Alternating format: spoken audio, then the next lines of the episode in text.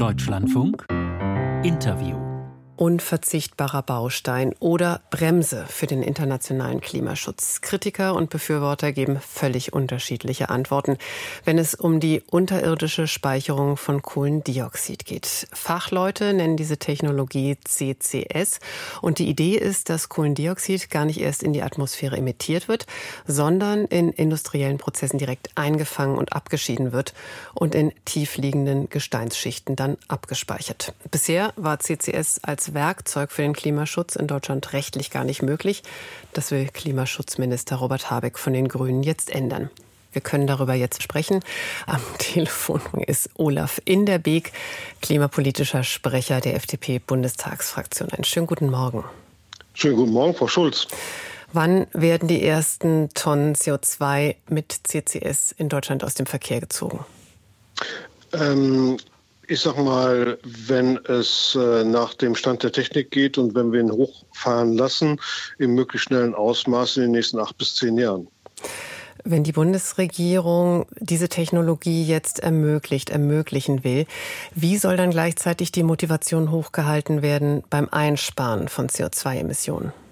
Naja, wir haben ja das Problem, dass wir Unternehmen haben, das haben wir gerade im Vorbericht gehört, wie aus der Zement- oder Kalkindustrie, die überhaupt keine andere Möglichkeit haben, als es auf einer solchen Weise sich der Emissionen zu entledigen. Und äh, deswegen ähm, nützt auch kein Businessplan der Vermeidung etc., um es einzuschwätzen, wenn ich es einfach technisch ähm, nicht möglich einsparen kann. Genau. Was aber ja für Gaskraftwerke, die jetzt von den Plänen auch umfasst sind, nicht gilt. Also diese Argumentation, dass das schon rein durch den chemischen Prozess entsteht.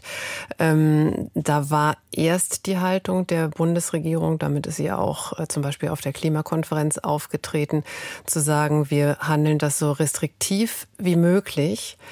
Warum jetzt doch Gaskraftwerke? Naja, wir müssen äh, sehr restriktiv, wie Sie sagen, vorgehen. Und auch Gas haben wir anerkannt als Übergangstechnologie, die wir erstmal zwingend benötigen, bis genügend Wasserstoff ähm, in unser Land fließt. Und deshalb brauchen wir unbedingt dann auch äh, die Möglichkeit, äh, Gas abzuscheiden, also das CO2 aus Gas abzuscheiden, weil wir kommen immer wieder auf den Grundsatzpunkt zurück, Frau Schulz. Wir müssen ein Interesse daran haben, so viel wie möglich CO2-Emissionen einzusparen. Ja, aber wenn man gerade an diesem Punkt sagt, also technisch ist es ja nicht unverzichtbar, auf diese Emissionen zu verzichten aus Gaskraftwerken. Wenn man an diesem Punkt sagt, na ja, okay, wir definieren das jetzt mal als unverzichtbar, ist es nicht völlig klar, dass man dann auch bei anderen Industrien oder vielleicht auch in anderen Staaten, das war ja auch Thema bei der Klimakonferenz, äh, dass man da Begehrlichkeiten weckt, dass man da auf die schiefe Ebene dann kommt?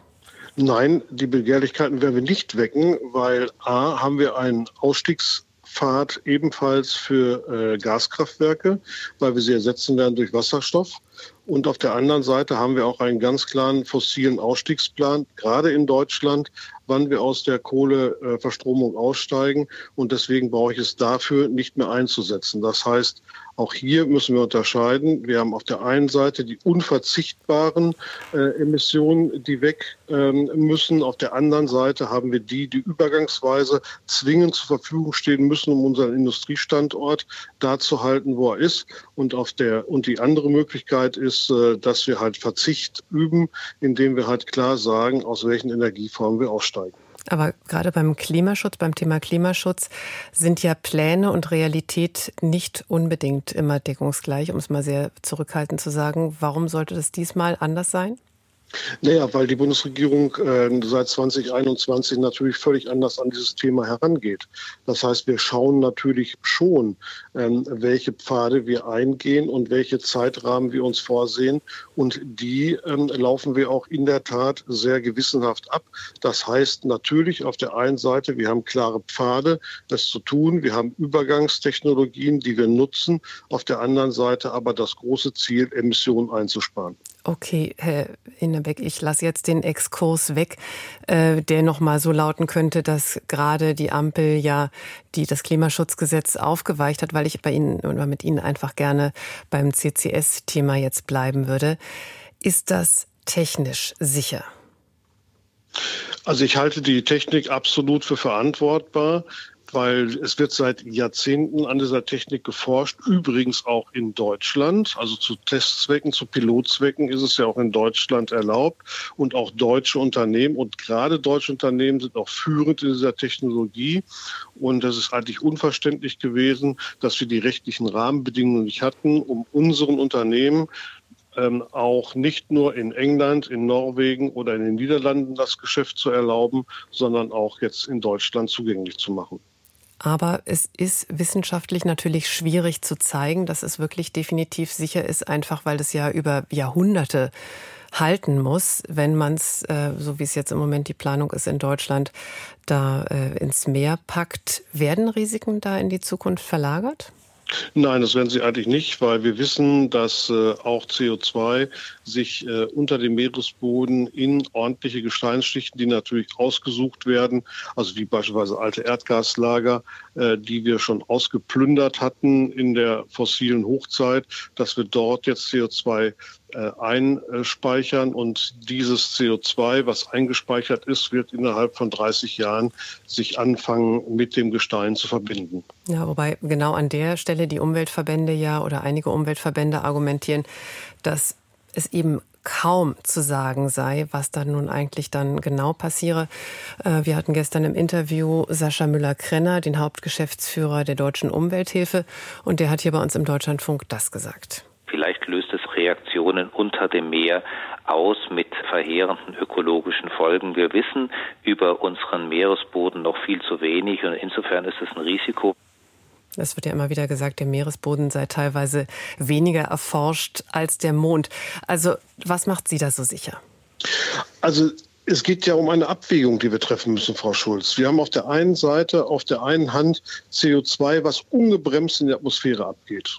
Und äh, ich versuche jetzt die andere Hand zu nehmen und zu sagen, die menschliche Technologie, die Innovation sind so weit, dass ich es aus unserer Sicht verantwortbar und es gibt ja nicht nur Umweltverbände, die dagegen sind, es gibt ja auch Umweltverbände wie beispielsweise der NABU, der sich auch mit Einschränkung für die Technologien ausgesprochen hat, zusammen mit dem BDI, äh, dass wir dort äh, wirklich dann äh, verantwortungsvoll mit umgehen. Wir müssen natürlich monitoren, da gebe ich Ihnen völlig recht. Wir müssen Sicherheitsbestrebungen natürlich einziehen. Wir müssen verschiedene Sicherheitsebenen haben, ähm, um dagegen dann auch vorzugehen. Das ist aber auch in den letzten Jahrzehnten erforscht worden, wie man so etwas äh, macht und in den Griff kriegt. Aber nochmal, der Ausgangspunkt ist immer der, ich habe zwei Entscheidungen. Ich habe eine Entscheidung, die ich von zwei Seiten sehen kann. Ich lasse das CO2 ungebremst in die Atmosphäre, was das Schädlichste ist, was wir uns vorstellen können, oder ich nehme das schon zur Kenntnis, was die Menschheit äh, erforscht hat und versuche, so viel wie möglich davon erstmal als Schaden abzuwenden. Hm.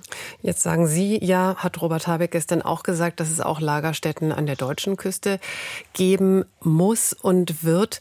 Wird das so einfach werden, wenn ich an den erbitterten Kampf denke, den manche Menschen gegen Windräder führen oder gegen Energietrassen oder an die Entscheidung aus Brandenburg aus der vergangenen Woche, wo es ja ein Mehrheitsvotum gegen die Tesla-Erweiterung gegeben hat. Sie sagen aber jetzt in dem Fall, das läuft. Das, äh, ich glaube, das ist ein Prozess, den wir jetzt in Gang setzen, äh, den wir auch schon lange in Gang gesetzt haben. Seit zwei Jahren wird in vielen Stakeholder-Prozessen, auch in vielen äh, Prozessen, wo Verbände, wo Bürger gehört werden, wird über dieses Thema schon gesprochen. Ich glaube, wir müssen dieses Thema so vermitteln, wie es ist, nämlich ganz klar von der Schadenseite aus argumentieren und sagen, was ist uns lieber, das CO2 ungebremst in die Atmosphäre zu lassen oder das zu tun, was nicht nur verantwortbar ist, sondern auch dringend empfehlenswert, weil wir sind ja nicht die Einzigen, die es jetzt erfunden haben, sondern wir kriegen ja jährlich, jährlich von der, äh, von, ähm, vom IPCC, also ähm, von den äh, von der Welt ähm, Konferenz von der Klima, genau, kriegen wir bestätigt, Dankeschön, Frau Schulz, Gerne. kriegen wir bestätigt, ähm, dass wir unsere Klimaziele niemals erreichen werden, wenn wir nicht technische Senken und dazu gehört CCS und CCU nicht einsetzen sagt Olaf Inderbeek. Heute Morgen hier bei uns im Deutschlandfunk, der klimapolitische Sprecher der FDP-Bundestagsfraktion. Dankeschön. Vielen Dank.